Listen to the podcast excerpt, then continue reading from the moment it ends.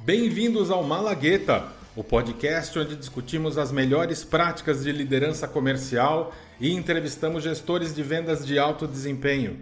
Aqui você vai ouvir dicas valiosas e insights para aperfeiçoar suas habilidades comerciais e alcançar resultados ainda melhores para a sua organização. Meu nome é Marcos Lacerda e eu serei o seu anfitrião. Estão prontos para apimentar suas vendas?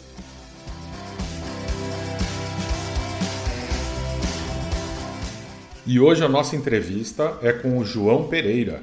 O João é engenheiro da computação e possui MBA em gestão. Trabalha com tecnologia há 28 anos, sendo quase 20 anos nas áreas de vendas e gestão de vendas em diversas multinacionais como IBM, Oracle e mais recentemente na SUSE como diretor de vendas para o setor público. E na maior parte desses 20 anos, João atuou com vendas para o governo, realizando importantes projetos que impactaram diretamente o cidadão e a administração pública. Grande entusiasta de tecnologia, João também tem como interesses aviação e criptomoedas. João, boa tarde, bom dia, seja bem-vindo ao Malagueta Podcast. Bom dia, Lacerda, boa tarde, obrigado pela presença, é um prazer estar aqui no Malagueta Podcast. Maravilha, João. Uh, você pode nos contar, por favor, sobre a sua formação e como você entrou na área de vendas? A, a, minha formação é em cima de engenharia da computação, especialização em eletrônica. É, é, uma área que eu gostei muito no início da minha carreira. Tecnologia, como você falou, é uma das minhas paixões. E eu comecei a minha carreira como engenheiro de suporte em uma grande multinacional. E eu tive a oportunidade, ao longo dessa experiência, que durou aproximadamente cinco anos, de participar de algumas reuniões onde estava o, o, time de vendas na época conversando com o cliente, eles me, me convocavam para aportar conhecimento, para explicar alguma situação. E eu ficava deslumbrado vendo o time de vendas conversando com o cliente, explicando novos produtos, discutindo uma estratégia de implantação e aquilo ali me fez começar a, a ter interesse na posição de vendas. Então eu comecei a, a estudar um pouco mais a abordagem que eles utilizavam. Eu lembro que na época eu era o único engenheiro que andava de terno, já que todo time comercial também andava de terno. E isso começou a criar uma aproximação maior. De repente, eu fui convidado para ser engenheiro de pré-vendas. Alguns anos depois, eu entrei no time de, no time de vendas, no time comercial. E desde então não saí mais. É uma área apaixonante. Você acredita, João, que essa base técnica que você teve no início da carreira, ela te ajudou em vendas? Ah, sem dúvida. Eu, eu faço questão de manter o meu conhecimento técnico up to date até os dias de hoje. Eu volto e meia, sento no computador e, e sujo a mão de graxa um pouquinho, porque eu acho que o vendedor de tecnologia, quando ele começa a entender dois ou três níveis a mais do que é esperado de um vendedor, ele consegue criar uma conversa muito mais profunda, muito mais interessante com o cliente. Maravilha, legal. Uh, João, com 20 anos aí de carreira no mundo de vendas, uh, você pode compartilhar com a gente uma estratégia de vendas particularmente bem sucedida que você implementou no passado? Ah, eu vou compartilhar contigo aqui, com, com a audiência, uma experiência relativamente, relativamente recente, aconteceu há, há dois anos atrás, quando a empresa que eu trabalhava ela resolveu implantar ah, o conceito da máquina de vendas que está no livro do Aaron Ross, Predictable Revenue, que veio para o Brasil como, como receita previsível, que é o conceito de você montar um time de SDRs, né, um time de Sales Development, que vai ajudar na abertura de novos contatos para o time comercial.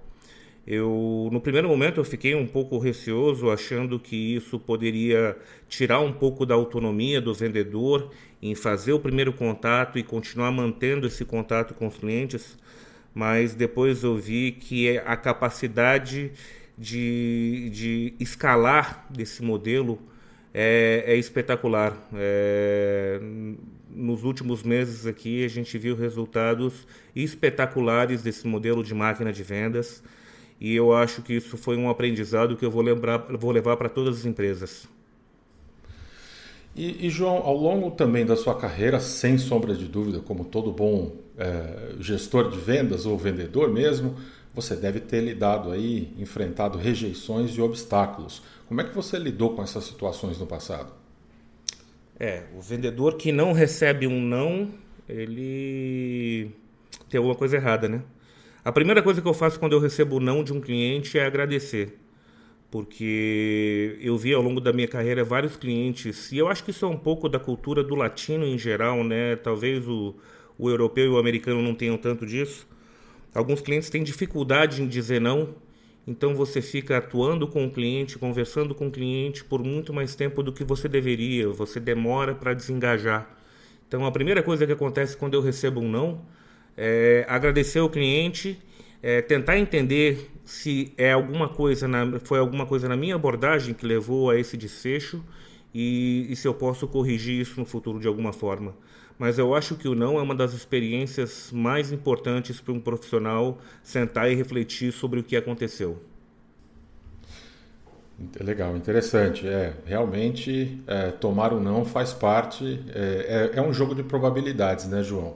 É um jogo de, ok, para quantos nãos eu preciso para ganhar um sim, né? É realmente um jogo de probabilidade no mundo de vendas. Eu, eu gosto muito do 80-20 aqui, né? Eu acho que o, o mundo de vendas é 80% não e 20% sim. Quanto mais rápido você conseguir esse não, mais rápido você vai conversar com o próximo cliente. E isso tudo, João, é, é regulado ou balanceado por um bom gerenciamento de pipeline, certo? Você, por exemplo, está dizendo que é uma boa métrica é 20% de sucesso. É o que o mercado chama, o que no mundo de vendas a gente chama de win rate, né? seria um win rate de 20%. Isso significa que para atingir a sua meta, você tem que ter um pipeline cinco vezes maior do que a sua meta. E, e, e esse é o segredo, né, João? Esse, esse é um ponto super importante, né? Eu acho que cada, cada portfólio de produtos que a gente trabalha ou cada segmento de cliente que a gente atua vai ter um percentual diferente. Quando eu trabalho com vendas de tecnologia, de infraestrutura para governo, uh, o meu pipeline normalmente é de 11 para 1. Então, porque uh, o nível de concorrência é muito maior, o ciclo de venda é muito mais complexo, a gente tem diversas interferências eh, políticas dentro do próprio ciclo de venda. Mas eu já trabalhei em situações que a gente tinha realmente 20, 25% de win rate, o que trazia 5 para 1, 4 para 1. Eu acho que isso é um dos pontos mais importantes para o gestor de vendas, ele conseguir calibrar o tamanho do pipeline que ele precisa em função da, do objetivo numérico que ele tem. E, e pegando um pouco de carona nesse tema, é, como é que você avalia e mede o sucesso dos seus esforços de vendas? Ah, todas as empresas têm suas métricas bem, bem objetivas, bem estabelecidas, né? Normalmente é uma métrica de receita, uma métrica de signing. Essas métricas já estão estabelecidas, elas não são só minhas e não são, não são segredo nenhum. Uh, mas eu tenho, eu tenho dois critérios. Eu tenho o meu objetivo pessoal de todo final de ano fiscal. O meu objetivo pessoal é que eu consiga promover ou dar aumento para todas as pessoas do meu time.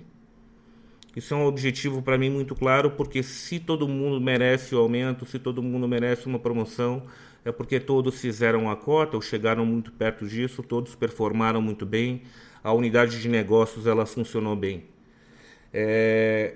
E no dia a dia, também é uma experiência recente, foi, que, eu, que eu tive foi a implantação das quatro disciplinas da, da execução, que é um livro muito interessante do, do Sean Covey, que ele fala, ao invés de você medir o resultado, você começa a medir as ações que levaram aquele resultado. Né? Senta-se com o time, a gente identifica quais são os pontos importantes que precisam ser acompanhados diariamente ou semanalmente e são aqueles 20% de ações que culminam normalmente em 80% do resultado da unidade de negócios. É, a, implementação, a implementação desse processo ela foi super interessante, é, o resultado veio muito mais rápido do que o esperado e, e todos ficaram muito confortáveis com uma pequena reunião semanal de 15 minutos onde a gente avaliava quatro KPIs muito simples e muito objetivos. Então, para a tua audiência e quem tiver interesse, The Four Disciplines of Execution ou as quatro disciplinas de execução do Sean Covey é um livro bem interessante, uma um livro muito prático, uma aplicação muito prática no nosso dia a dia de vendas. Maravilha, João. Excelente dica de leitura. Eu tive a oportunidade também de, de ler esse livro aí há mais ou menos um ano, quase um ano, e realmente é muito interessante. A minha impressão sobre esse livro é assim: é, para quem já está uns anos aí em vendas como nós, o livro não traz nenhuma grande novidade, mas ele, ele estrutura muito bem várias ideias, várias práticas de vendas. É, e ele deixa tudo de forma muito clara para as equipes. É muito bom, realmente. Essa é uma excelente recomendação. É, e tu falou um ponto importante aí, né? Que é as equipes. O recomendado é que as equipes também leiam o livro para que todo mundo encare essa jornada é, juntos. Perfeito, perfeito. E, e, gente, eu não sei se vocês perceberam aí, no começo das respostas do João, ele comentou um pouco como é que ele gosta de reconhecer a equipe dele. Fica a dica aí, João, grande gestor aí, reportar para ele, sem dúvida, é uma boa experiência. João, mais uma pergunta aqui, João. É, você consegue compartilhar com a gente algum momento engraçado ou memorável da sua carreira em vendas? Bem, hum, eu vou, eu vou compartilhar um, um momento memorável. Uh, eu ainda era venda de campo na época, há uns 10, 12 anos atrás, e eu estava atuando com um cliente, uma, uma grande empresa pública. É, e não estava tendo muito sucesso. Já estava uns dois anos tentando criar algum projeto estratégico e não estava tendo muito sucesso. Então eu caí de cabeça em estudar os relatórios públicos dessa empresa, todos os números, todas as informações disponíveis no, no relação com os investidores e comecei a acompanhar também todos os calls de anúncio de resultado. E eu lembro que era fevereiro, final de fevereiro, início de março, a, a companhia fez o call, anunciou o resultado, a, fez alguns ajustes no guidance e dali me veio um estralo de criar um modelo de negócio diferenciado. É, eu liguei para o gestor da área, o gestor técnico de contratos, conversei com ele rapidamente sobre a minha ideia. Ele falou: Você consegue aparecer na minha sala agora? Sentei com ele e a gente começou a estruturar um modelo de negócio diferenciado, baseado exatamente no que o CFO apresentou no, no call de resultados da empresa. É, em questão de duas, três semanas, a gente já estava com um time de 20 pessoas terminando a modelagem detalhada desse modelo de negócios. E, por incrível que pareça, em abril é, a gente estava com o contrato assinado sendo que o histórico do tempo de projeto com esse cliente era de pelo menos 12 meses. Só que a gente conseguiu numa janela de pouco mais de dois, três meses é, fechar um projeto super estratégico, era um projeto de quase 100 milhões de reais, é, em função de realmente entender o cliente, em, em função de realmente procurar conhecer todos os detalhes e, e buscar o máximo de informações possível. É, essa, esse foi meu aprendizado. Né? Hoje em dia, antes de qualquer reunião, antes de falar com qualquer cliente, é, eu entro no Google, eu entro no site da empresa, eu procuro entender, eu procuro conhecer o máximo, porque de, de repente uma única frase é suficiente para você achar um projeto multimilionário. Maravilha, que, que história bacana.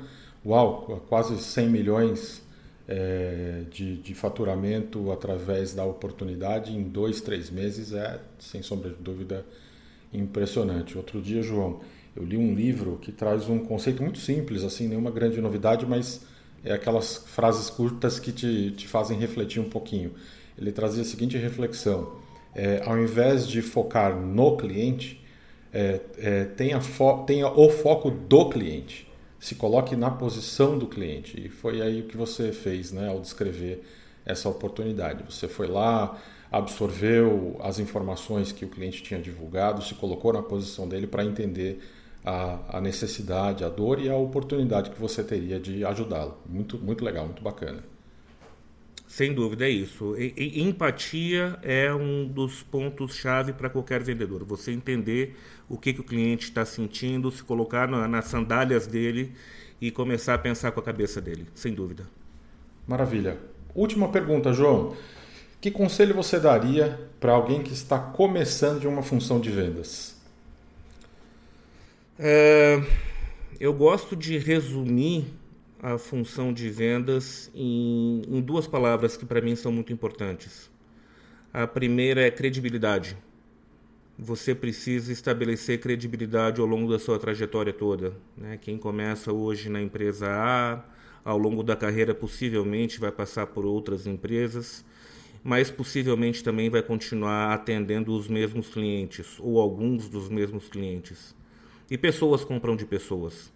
Quando você estabelece credibilidade com um comprador, com um executivo, com um CIO, não importa o que você esteja vendendo, em qual empresa você esteja está trabalhando, é, é, é, você, é o seu CPF que está ali sendo representado e isso é, é muito importante.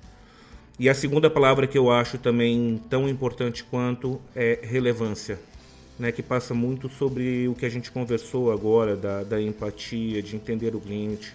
Você precisa ser relevante para o seu cliente, você precisa entender quais são os problemas dele para conseguir criar soluções que resolvam efetivamente esse problema. Então, sempre se coloque na sandália do cliente, sempre tenha empatia, sempre procure estudar. Eu acho que um bom profissional de vendas com credibilidade e que tenha relevância, ele vai ter muito sucesso na carreira. Excelentes conselhos, João. Bom, João, muitíssimo obrigado. Gente, conversamos aqui com João Pereira. É, obrigadíssimo pela participação, João. Obrigado você, Lacerda. Até o próximo Alagueta. Obrigado a todos. Bom dia, boa tarde.